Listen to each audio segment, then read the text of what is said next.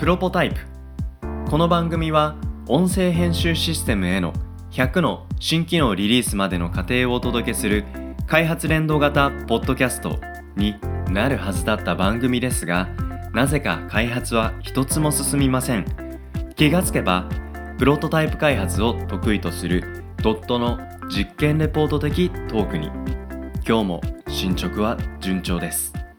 では今日は年内最後の配信ということなのでまあ2020年1年間のプロポタイプちょっと振り返っているそんなエピソードを撮ろうかなと思いますが浅井さんまずは1年間お疲れ様でしたいやー、でした。なんかゆるゆるましたね。いや本当になんか僕は浅井さんが毎回毎回テーマをあの出し続けてくれるんであのただ話を聞いてればいいっていうそれだけなんでいやいや、全然苦労はなかったんですけどまあ、最近ある意味、一番苦労してはいグラレコ書いてるうんなっちゃんかもしれない。なっちゃうんですよね。はい。まあ、っていうチャレンジも 今年はね、ありましたはいけれども、まあ、それもグラレコ始めたの何月からだ ?9 月ぐらいからですよね。そう。でも、エピソードをイラスト化しようみたいな、これも一つ大きなチャレンジうんうん、だったですけど、はい。うん、そもそもあそもそも前提として1年間通してで番組を浅井さんと作ったっていうのはね初めてでしたよね。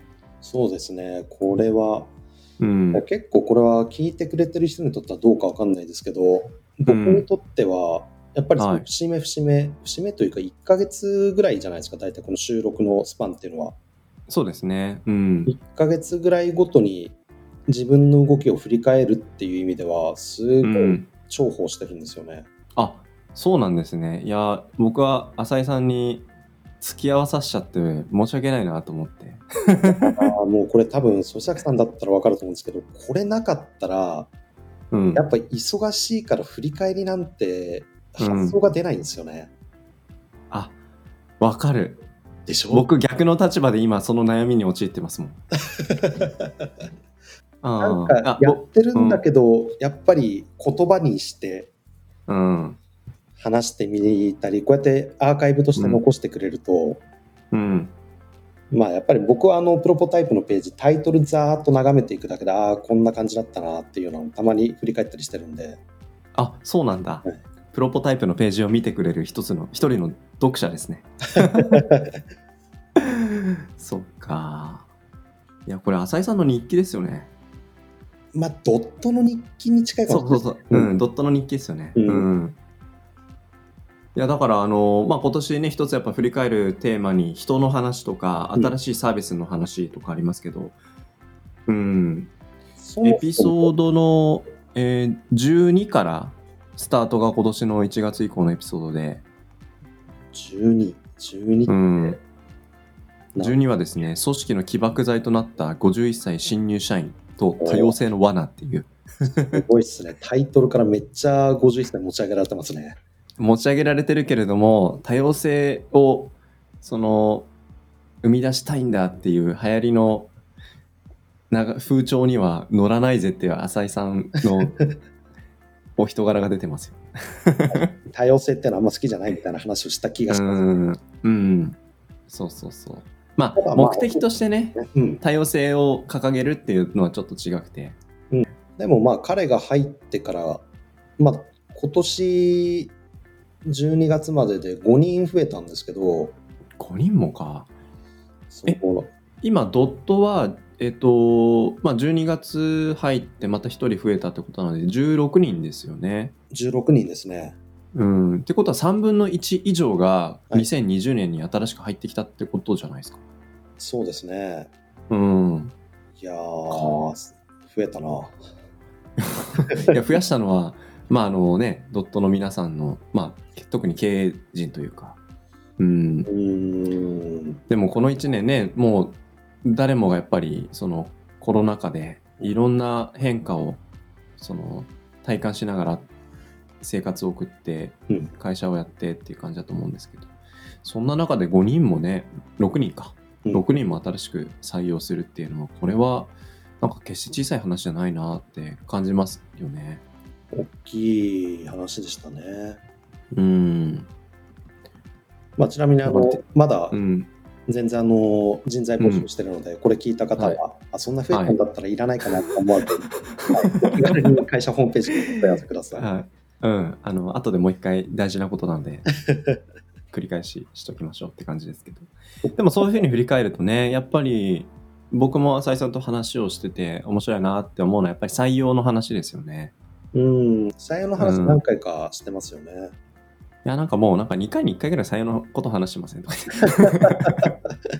あの、タイトルは採用ではなくても、うん。なんかやっぱ文化とか人の話っていうところがやっぱりにじみ出る、うん。うん採用価値観みたいなところは節々に感じたなと思いますけど、タイトルだけ振り返っても結構ありますよね。確かにそうですね。うーん。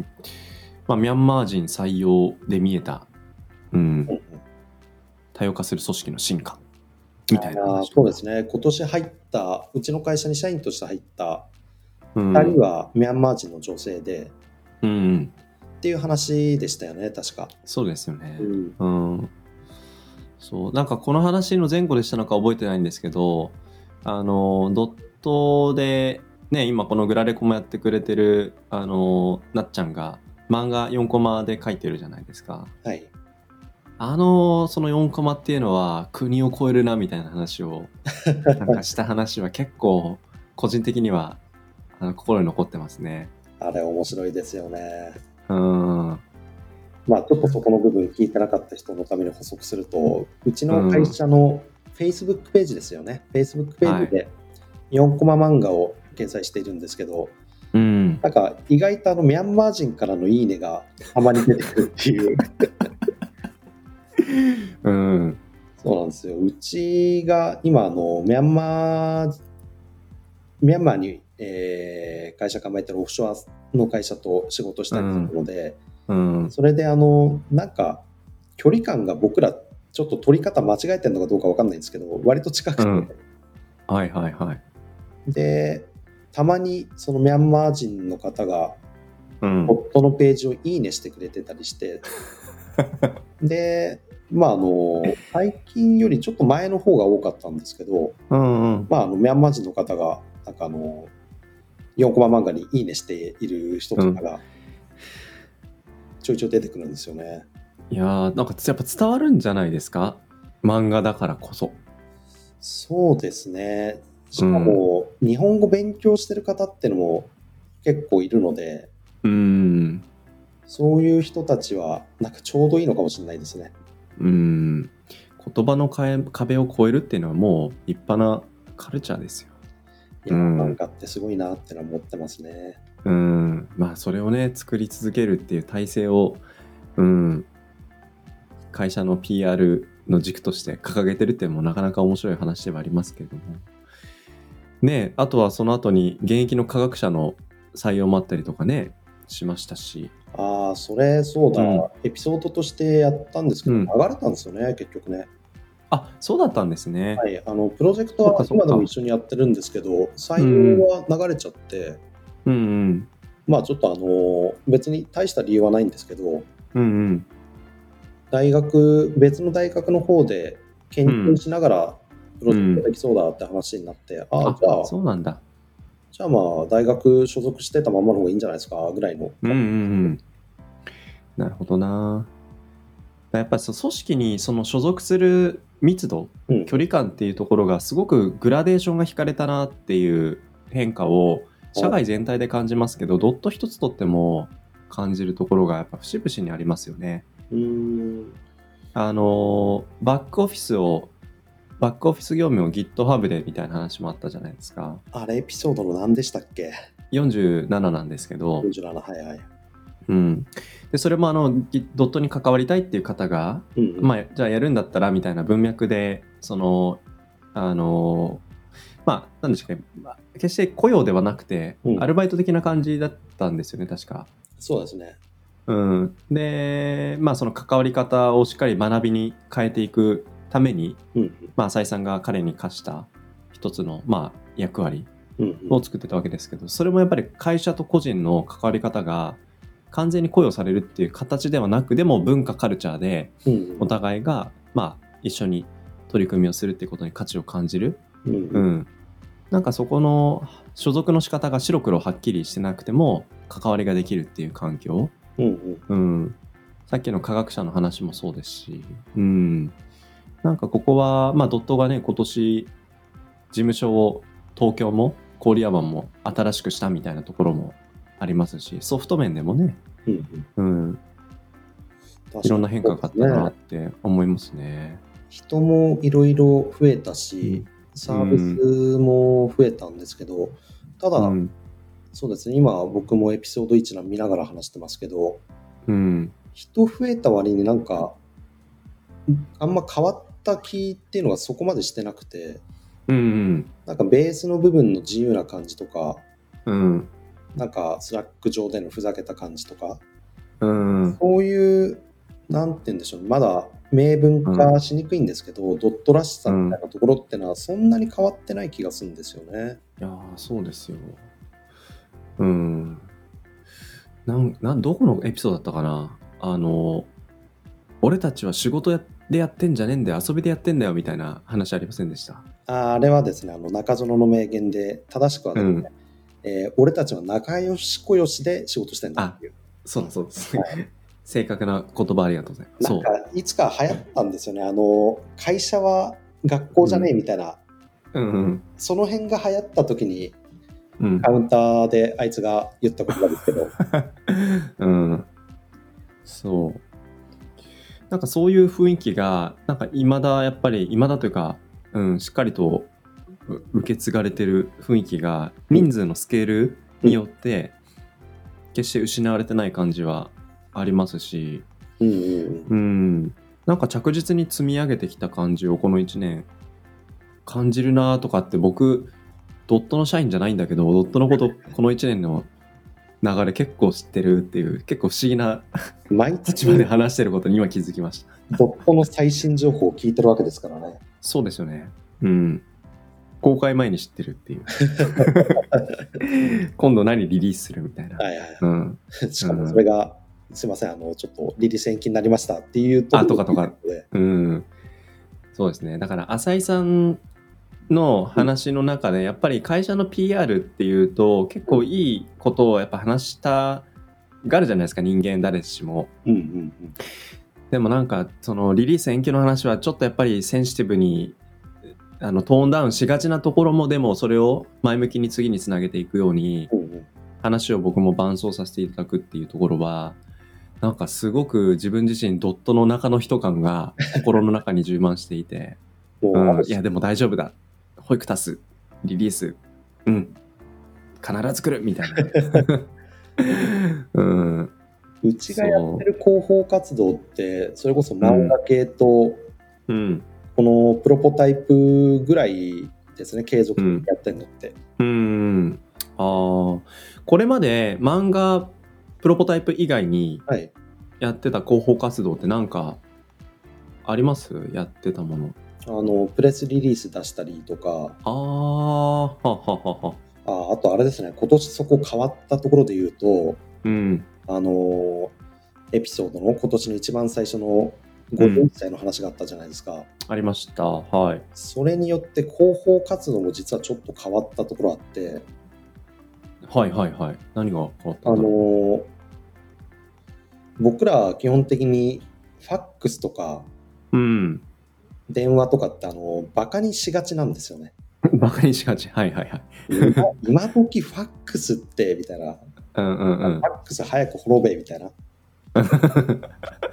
ただ、あのやっぱりファックスが必要なところってのはまだ日本あって、ほで、そういうところ向けのサービスみたいなのをたまにうちで作ったりしたんですよ、今年。う。へえ、そういう時にあのどう PR していくかねっていう時に、うん。こういうのはどこどことかどこどこのところにファックスをどんどん送っちゃえばいいと思うよっつって、その51歳が、うん、ああ、なるほど、これが51歳かと思って、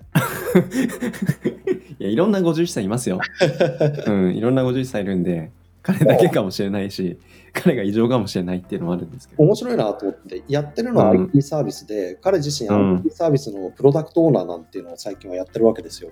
うん。でも、そこに、あの、我々が持ってない昔のこんな風なノウハウがあってっていううのって、んそれと組み合わせると、結構うん唯一無二な価値になる。あだからまあ、あの、良し悪しは置いといて、ちょっと今年ファックス営業みたいのもやえ。ってみたりしたんですよね。ドットのこれまでの、なんか、雰囲気だったら絶対に足を踏み入れなそうなもう発想がないですよね。うん、そうなんだ。なんかそのレガシーにきちんと向き合うっていう素直さを蓄えたシーンっていうのが至る所にありそうな感じがしますね。うんうん。まああとなんか僕としては結構やっぱり AI を通じたその自然言語処理うんうん。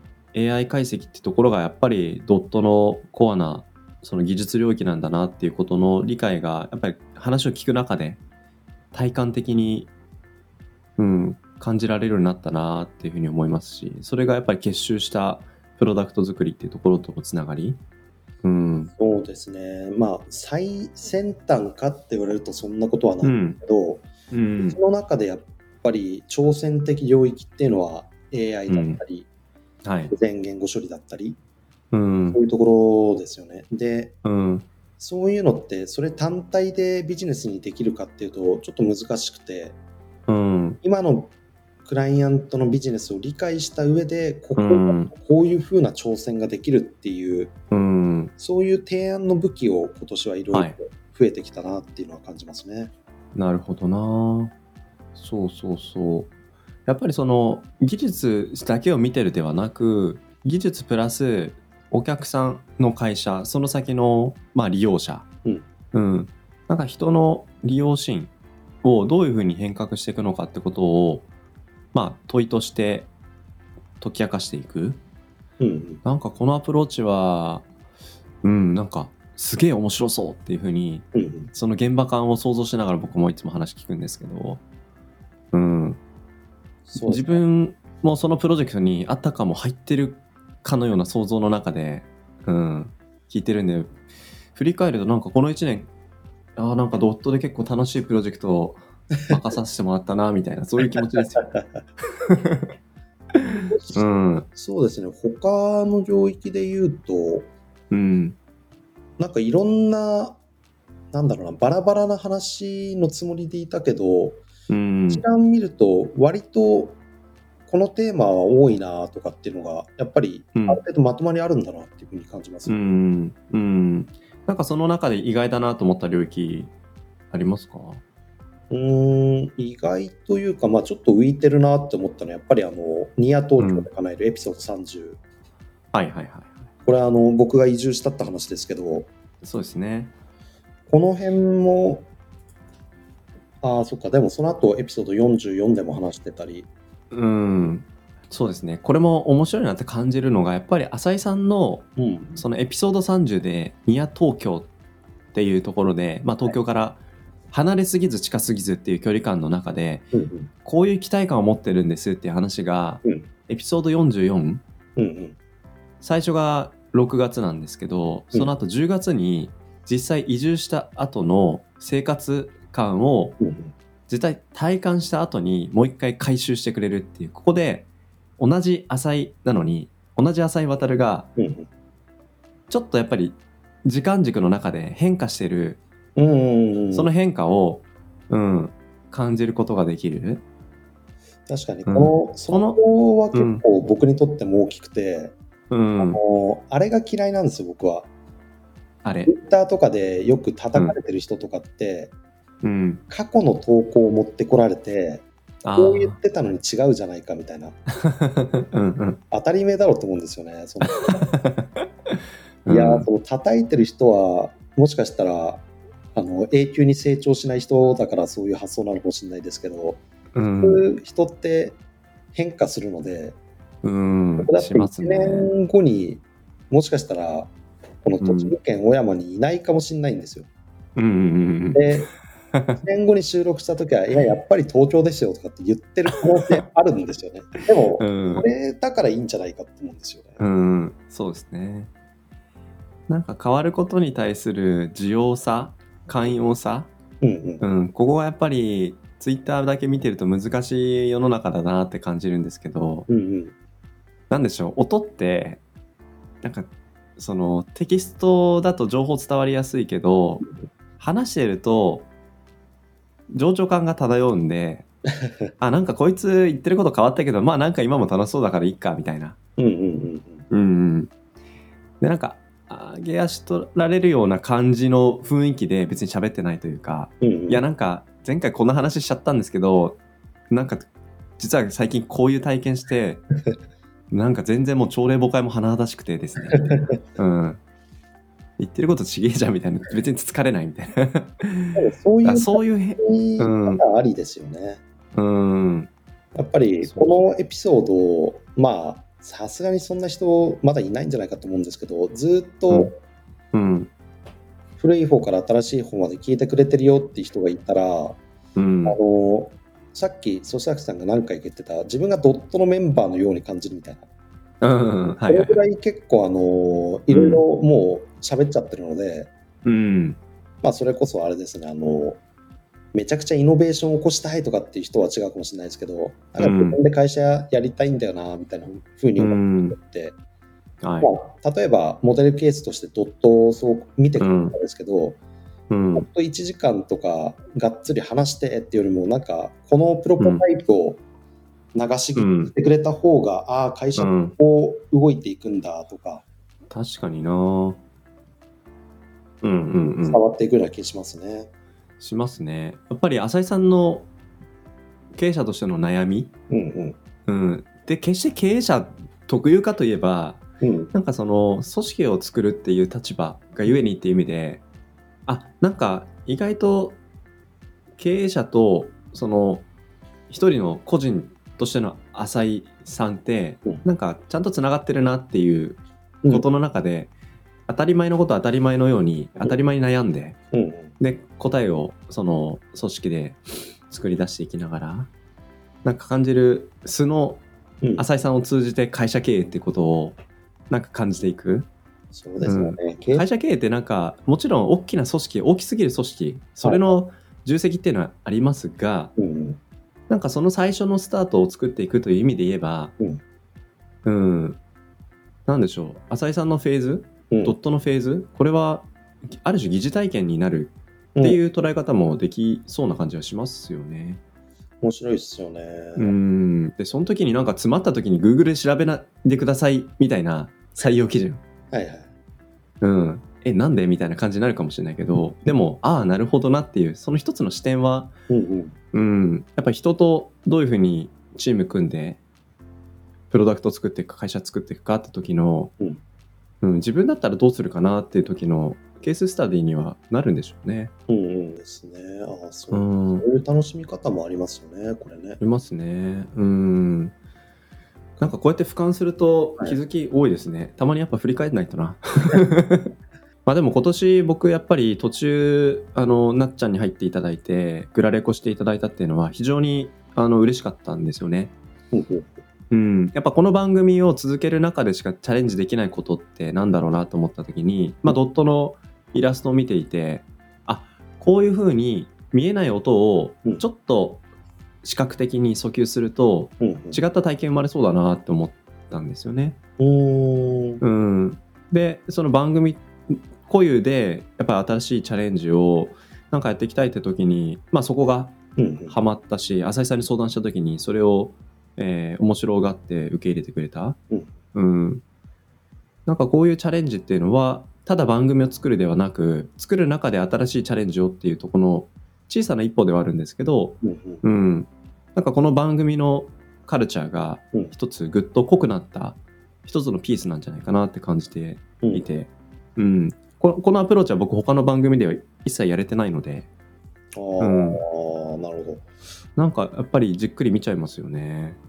しかも、だんだんグラレコもうん、見やすくなってるというか、うんうんそこの進化も面白いですよね。うんねありますよね。いやーなんか僕ら本当に喋ってるだけでいいんで、あの、楽なんですけど、今ちゃん回のこの苦労し1年振り返りっていうテーマのあれことか、大変そうですね。どんなふうにあなるね？今、今、そこの苦労を何も考えずに喋ってましたけど、多分裏で相当苦労して、笑いながら多分うん、ねえそうそう。まあだから、この番組もね、その、いつまで続けられるかわからないですけど、お互いの、なんでしょう、モチベーションが続く限りっていうの大前提あるんですけど、なんかマンネリ化するとか、その、ことは絶対あると思っていて、その時に、それを突破していく発想をどう作るかってことは、なんか今回グラレコをチャレンジしたことで、またより一層濃くなったなって感じたんですよね。ちなみに、うんなんか。話飛んじゃうかもしれないですけど、うん。今年のエピソードの中で一番印象残ってるのってどれですか、うん。えー、どれだろうな一番を決めるっていうのはなかなかこんだけあるとね、そうだなあ、でもやっぱりシマソンでの出会いから始まるシビックテックへの挑戦はやっぱりドットの誕生経緯を聞く上では重要ですよね。ああ、なるほど、なるほど。うん。確かにな、うん。ハッカソン嵐をしていた時代のドットの創業前の お話みたいなところ。でもやっぱりシビックテックっていうキーワードをやっぱり探求することにすごく関心を持ってるからこそ多分僕と浅井さんがこういう話で延々とトークし続けられるんだなっていうふうに思いましたし。うんうん。あとは個人的にはヘッドレス CMS みたいなことは結構好きですね。ああ、目指す技術の話をしてるやつですね。ですね。うん、でやっぱ僕もプロダクトを作っていくあのプロデュースするプロダクトオーナーの立場なのでうんやっぱり知識をアップデートしていかないとうんうん。開発効率が上がらない、うんうんうん、で何が流行ってるのかっていうのはウェブで記事をたくさん見れば分かるもののやっぱ最前線でうん。この技術領域にアンテナを張っていらっしゃるドットがうん話をしてくれたっていうお墨付きでああそうなんだっていうふうに自分でも調べるうんきっかけにはなりましたね。なるほど。うん。なるほど。うん浅井さんは何かありますか？理解って。うーん、そうですね。僕はやっぱりエピソードこれっていう感じとはちょっと違うかもしれないですけど、うんうん。やっぱりあの、ホイクタスの話、うんうん。これはまあ、エピソード40あたりから名前、ホイクタスってのは出たのかな？はい。ただ、それの始まりってもっと前じゃないですか。うん。3月エピソード18のホイクタスその情報共有って、その辺でもホイクタスの原型の話はしていて、うん。でもっと言うと、このホイクタスが発生したのは、なんかあの、51歳を採用したっていう、その うんうんうん51歳ってもうなんかコードネームのように使ってますけど、まあ、石井っていううん。うん。をね、採用したっていうところから始まって、結構この1年のドットの動きの中の中心うんにホイクタスうんというサービス、はいはいはい。でそれはもうあのエピソードの中で多分ですね、えーエピソード18の中で話してるんですけどうん。この発想っていうのはうちがもともとやっていた認知症知恵のワネットっていう。サービスのところから着想を得てってなんかいろんなのがね。つながってつながって、うん。でまああの来年リリースって形ですけどそこにはい結びついたっていうのは、うん。集大成的プロジェクトの一つにはなるかなと思ってるんですよ。ああ、なるほどな。まあそういう意味では、あのさっきうんネ。ットレス CMS の話も、うん。このホイクタスにつながってますから、うん。割とそ話の中心にはいたんじゃないかなと思う。います、いや、面白いな。うん。なんか技術の話単体でするのももちろん面白かったのが33だったなと思ったんですけど、僕33取った時に、これホイクタスの話してるって全然思わなかったんですよ。ああ、そうなんですね。でも後々の、えっと、エピソードで、うんどこだったかな？40エピソード40ぐらいの時にうんあヘッド LCMS 使ってたのホイクタスだったんだっていうふうに感じたんですけどはあ、はあなんか技術の話を技術で終わらせない話はすごく面白いし実はホイクタスがえ知恵の輪ネットの話も多分どっか別でうんうん。AI のテーマでしてると思うんですよね多分17かな？AI が実現した情報分類っていうところで。うんうん。で、この領域で使っている技術って、ドットにとって非常に、まあ、中心的なテーマだと思うんですよね。うん。なので、技術テーマも中心だし、で、まあ、ビジネステーマというか、まあ、使われる現場のテーマ。で、これは講義の意味でシビックテックと、もし言えるとするんだったら、まあ、そのシビックテックに向き合うようなうんうん背景としての、えー45で取ったドット誕生の経緯。はいはいはいはい。このあたりもなんかつながってくるとこうやって横断して、ねうんドットを感じるっていうのは技術文脈、うん創業文脈シビックテック文脈ってここをなんかぐるぐるつなげて動きを感じられるっていうのはなんか面白い一つの聞き方というか振り返り方かなって感じますね。いや、そうやって見ると、僕もこのタイトル眺めてるだけで結構面白いですね。なんかさっきから僕浅井さんの顔ぜ一切見てなくてずっとこのタイトル見見てるんですけど、今、そうですね、あのこれ、ポッドキャストだから伝わらないと思いますけど、うん。あの映像的には部屋の明かりが暗すぎて、多分うん、黒塗りの人みたいになってると思います。あそうなんです背景画像に埋もれた真っ黒な浅井さんなんでもう浅井さんがいないんですけど。うん。そう。だからこの一行一行は単なるタイトルなんですけどタイトルとタイトルの間のつながりをうんなんか目に見えないそういう紐で結びつけながらそれで吊るしていく軸がうん。なんかドットのコアうん。創業文脈、シビックテック AI うん。なんか非常にまあそこを支えていく人の話とかも結構してるんで。うん。うんあーなんか僕もやっぱり一つの会社をその運営している立場として、うん。うん。やっぱ自分ごとにしやすいテーマが本当に多かったなって思うし、うん、なんかもう本当にこの1年でテーマ出し切ったんじゃないかなっていう感じで来年続けられるのかちょっと不安になってきますけど、来年のだし、ちょっと楽しみですね。う。ん、悩ましい。そう。そんなテーマかなと思いますけど。うん。やっぱりあの継続してこんだけできたっていうのは1年のすごい、うん。うん、大切だったとこだなと。うん。Facebook の4コマ漫画もそうですけど、うんうん。